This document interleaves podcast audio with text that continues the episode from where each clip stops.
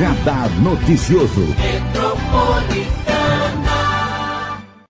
Pablo Monteiro hoje aqui para falarmos mais sobre educação, desafios e também fazer um balanço desse ano, né? Tão difícil para a educação. Bom dia, Pablo. Bom dia, Marilei. Bom dia aos nossos queridos ouvintes da Rádio Metropolitana. É sempre um prazer estar aqui com vocês. Muito obrigado pelo convite. Nós é, destacamos aqui a subcomissão de educação na pandemia, que se reuniu para debater estratégias de recuperação devido às perdas ocorridas durante a pandemia. Especialistas presentes numa audiência no Senado já apontam que o país precisará garantir um padrão mínimo de qualidade de ensino nos próximos anos. E com os desafios pela frente, né?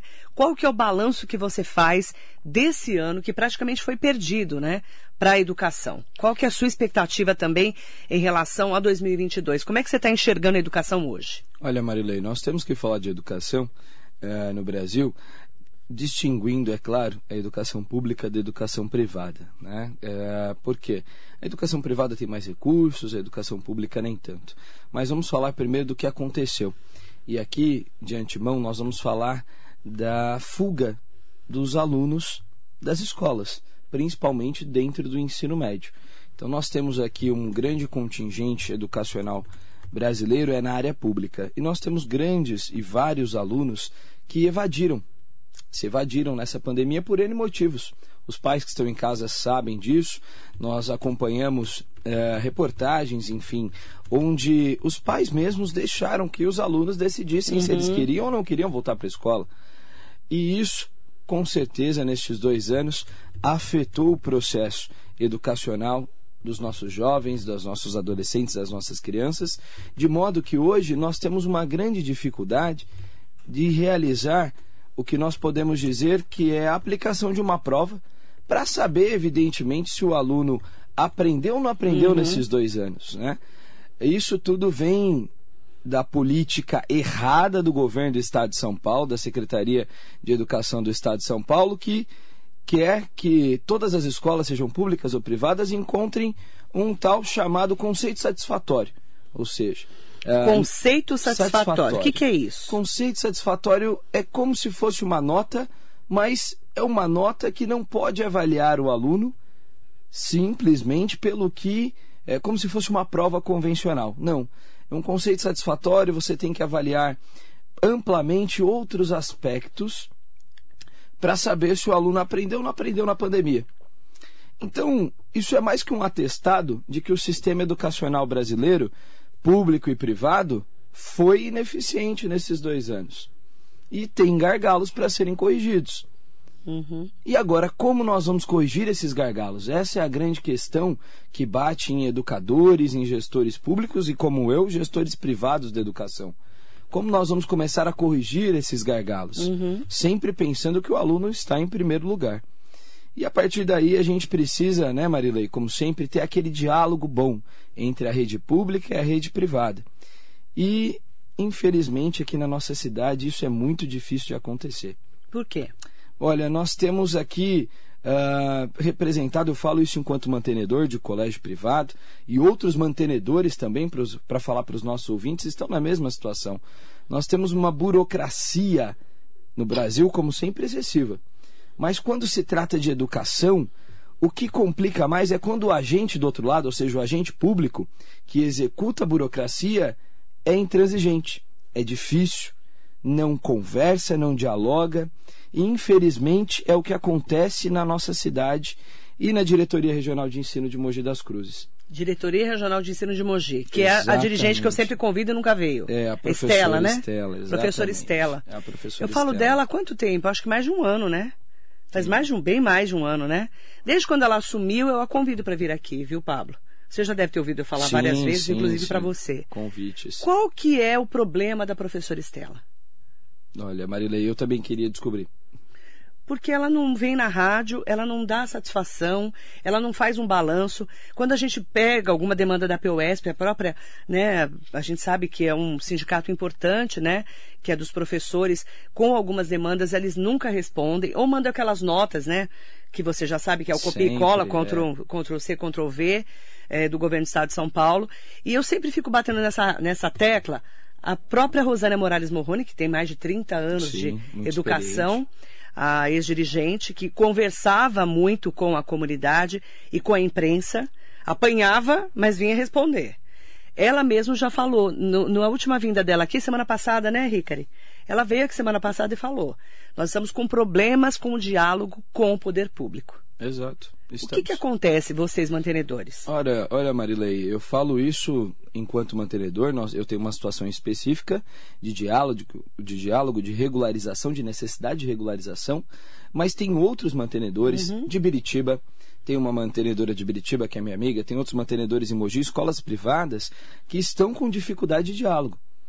E eu quero aqui registrar essa dificuldade de diálogo no seu espaço, peço licença para isso para os nossos ouvintes, uh, eh, para dizer que desde a época que eu estudava, a professora Tereza Lúcia era dos dirigente Anjos Brandão. dos Anjos Brandão, era dirigente regional de ensino de Mogi das Cruzes. Desde a professora Tereza Lúcia, por mais que a, a, figura fosse diferente, eu respeito muito a professora Tereza Lúcia, passando todo o, te o tempo e chegando a professora Rosânia, todas elas dialogavam. Todas elas dialogavam. Eu acho que tem uma característica muito implícita nisso, que é o seguinte: uh, a pessoa não precisa ser da nossa cidade, né? Da nossa região para assumir um cargo aqui efetivamente e aqui trabalhar. Pelo contrário, nós temos pessoas fantásticas que são de fora. Porém, você tem que chegar no saltinho baixo. Ou seja, tem que estar disposto a dialogar, tem que estar disposto a conversar, tem que entender dos problemas e tentar resolvê-los a máxima na educação é sanear, sanear problemas. Por quê? Todos nós, mantenedores, tivemos problemas nestes dois anos de pandemia. As escolas privadas são empresas, passaram por dificuldades. Sim. Dificuldades financeiras, dificuldades estruturais, enfim, uma série de dificuldades. Então, tem que ter respeito, Marilei, tem que ter respeito com relação às empresas, aos empresários que geram emprego na nossa cidade, que promovem uma educação também de qualidade. Nesse ponto, a Prefeitura de Mogi conversa mais, né? Conversa, dialoga Suzano, mais. Ferraz, Itaquá. Nesse ponto tem que tirar o chapéu, porque a Prefeitura dialoga mais. Sim. Ainda Todas mais, as prefeituras, é, né? Ainda mais agora que é, o, o, prefeito Caio Cunha fez uma boa, uma boa escolha, trazendo o Renatinho, que, do foi vereador em Ferraz, meu amigo, um abraço para ele, para trabalhar na Secretaria Municipal de Educação. Porque conhece né, o dia a dia. dia. Exato, porque entende, né? Mesmo o secretário Dialoga. sendo de fora. Mesmo o secretário sendo de fora. É isso que a gente precisa. De, de pessoas, na educação especificamente, que conheçam a realidade e, se não conhecem, tragam pessoas para trabalhar na equipe que entendam a realidade das cidades. Vou dar um exemplo do Dr. Jair Barbosa Ortiz, delegado seccional que chegou aqui há três anos em Mogi. Chegou aqui, sentou aí onde você está e falou: Marilei, eu não conheço a região. O Júlio Vaz, que é o meu adjunto, que é da região, que é de Mogi, o professor Júlio Vaz, é, que é delegado, professor universitário, conhece muito bem e está me ajudando nesse dia a dia, como outros delegados que são daqui. Mas aí eu falo, é, você tem que conhecer a realidade. E você tem que também ter essa humildade de conversar com as pessoas, né? Com certeza. Você pode ser de fora, enfim, mas chegou, não chegou? Então, você era suzanense. Veio para Mogi, há quantos anos desenvolvendo um trabalho morando aqui? aqui morando 15. há 15. Mas eu tô quase 30, mas há né? 30 anos desenvolvendo um mas trabalho morando, aqui, morando 15 morando. anos. Então, e conheceu todo mundo. Aprendeu como todos, todos, todos. E tem que ter humildade, todos? Tem que ter humildade. E ficou apelo, se você me permitir, faço um apelo ao secretário Rossieri, que já me deu aula, foi meu professor.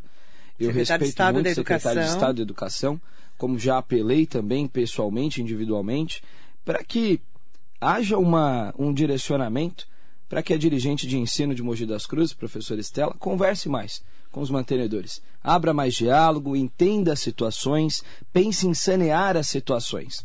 E não em simplesmente promover uma caça às bruxas. Porque isso é um lado muito difícil e é um lado que não leva ninguém a E lugar ela tem nenhum. feito isso com várias, várias escolas. Infelizmente.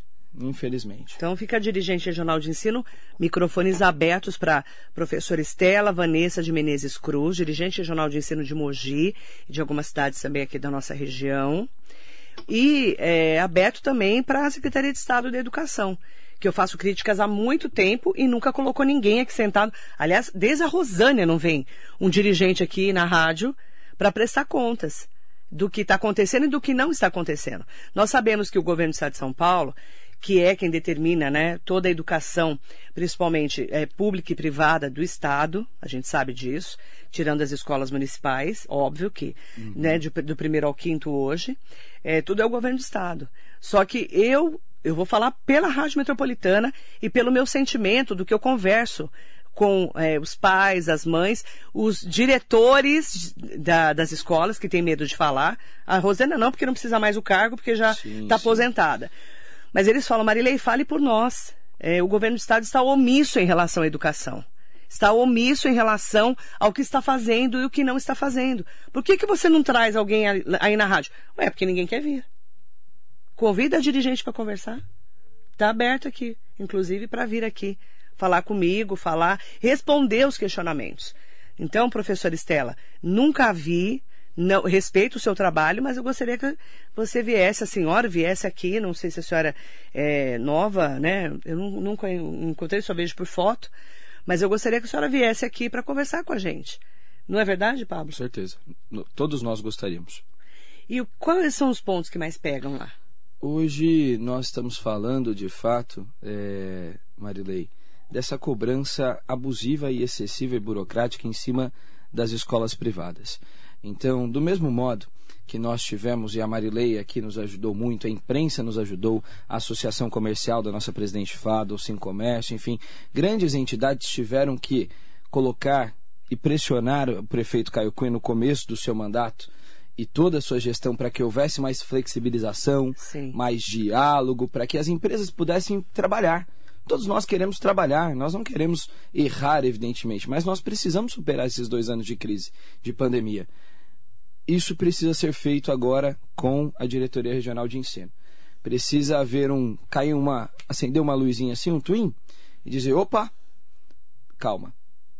Nós entendemos que esses dois anos foram anos difíceis, nós entendemos que os mantenedores tiveram que fazer escolhas, escolhas difíceis. Mas sempre, isso eu tenho certeza, Marilei, todos nós pensamos no melhor para os nossos alunos. E aí é aquela grande questão. Eu posso ser, eu posso abrir diálogo? Posso. Será que eu quero? Eu posso ser mais flexível? Posso. Será que eu quero? Então, é sempre essa grande conversa. Uh, quem está do lado de lá, no poder público, com perdão da expressão, eu sou filho de funcionário público, eu respeito os funcionários públicos, mas eu considero que tem um dever duplo um dever sim de fiscalizar, de orientar, mas um dever principalmente agora de entender, compreender o próximo, a situação que nós estamos passando. Então, quando a gente precisa compreender, a gente não vem aqui com facão e sai cortando todo mundo. Não promove umas caças às bruxas. A gente ajuda. É. E é isso que falta. Precisa somar, né? Exato. Nesse momento, segundo ano de pandemia, em que nós vemos uma educação totalmente, totalmente sucateada, principalmente do governo do estado, né, que está catando aí os cacos aí, né, do, desses dois anos, a gente precisa de uma dirigente que faça diferença para melhor. Em todos os lugares, estou falando só de Mogi, não. Suzano, Itaquá, todas as cidades da região e todo o estado de São Paulo. A educação, se a gente não tiver eh, pessoas que dialoguem, né, quem, se não dialogar na educação, vai dialogar onde, o Pablo? Não tem como. Não a, tem onde. A, a, educação, é, ela é viva, né? A construção é dia do conhecimento é o dia a dia. Exatamente. É o dia a dia. Tanto é que os professores sabiamente falam. Eles aprendem mais lecionando do que dentro de uma graduação. É, no dia a dia. No dia a dia. Mas eu, eu recebi muitas reclamações aqui. A própria professora Rosânia me falou a semana passada que tem muitos professores e diretores, principalmente o pessoal da direção, reclamando é, da falta de diálogo aqui em relação à diretoria regional de ensino tem que ser tem que ser próximo né? Tem que ser próximo. É, é, é, um cargo é um cargo administrativo mas é um cargo político. Então a gente tem que entender que apesar de ser administrativo também é político. Também tem que conversar. Também toma, tomar conta de uma rede é um desafio muito grande. É. nós entendemos. Mas é, Mogi das Cruzes e a nossa região tem características ímpares nós somos uma cidade que as pessoas se conhecem e elas gostam disso, de se conhecer, de conversar, não é? Oh. Então, por que não? Fica a sugestão. Silene Furlan, o Jacaré da Rodoviária de Arujá, bom dia. O Carlos Alberto da Silva, bom dia, Marilei, a todos pela educação. Não podemos desistir do futuro das crianças inocentes. O Carlos Alberto fala: o rádio é o melhor amigo do povão brasileiro, todos os dias no, clube, no campo da cidade. É, mandar um bom, um bom dia para Mara Navarina e sua prima, mandando Ô, um bom Mara, dia especial para você. E principalmente fazer um apelo aí, né? Nós que estamos no segundo ano é, de pandemia, que atingiu diretamente não só a saúde, infelizmente a saúde da população, que perdemos milhares de pessoas, pessoas que tiveram Covid, que estão aí também se restabelecendo. Mas, tirando a saúde, a educação foi a mais afetada, né, Pablo?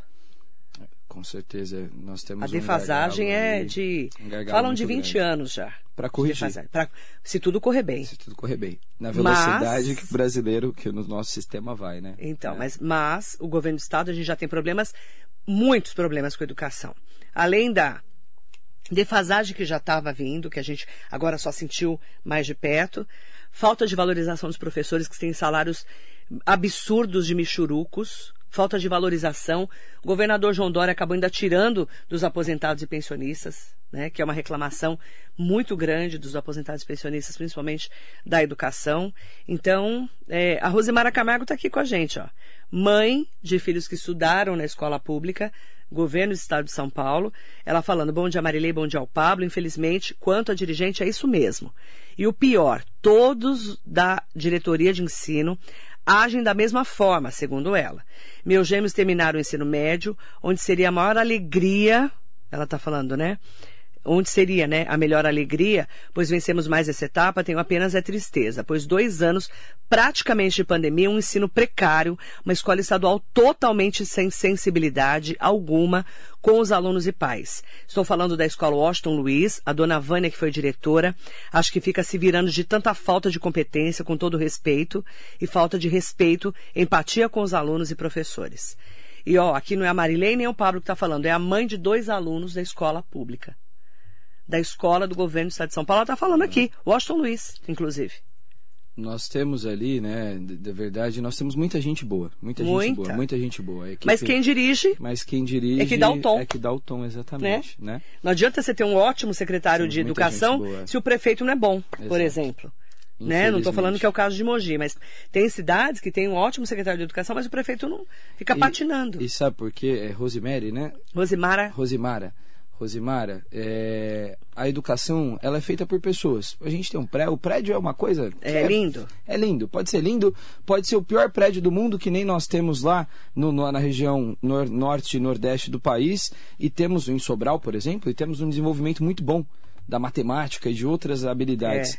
Porém, o que faz são as pessoas, então é a equipe.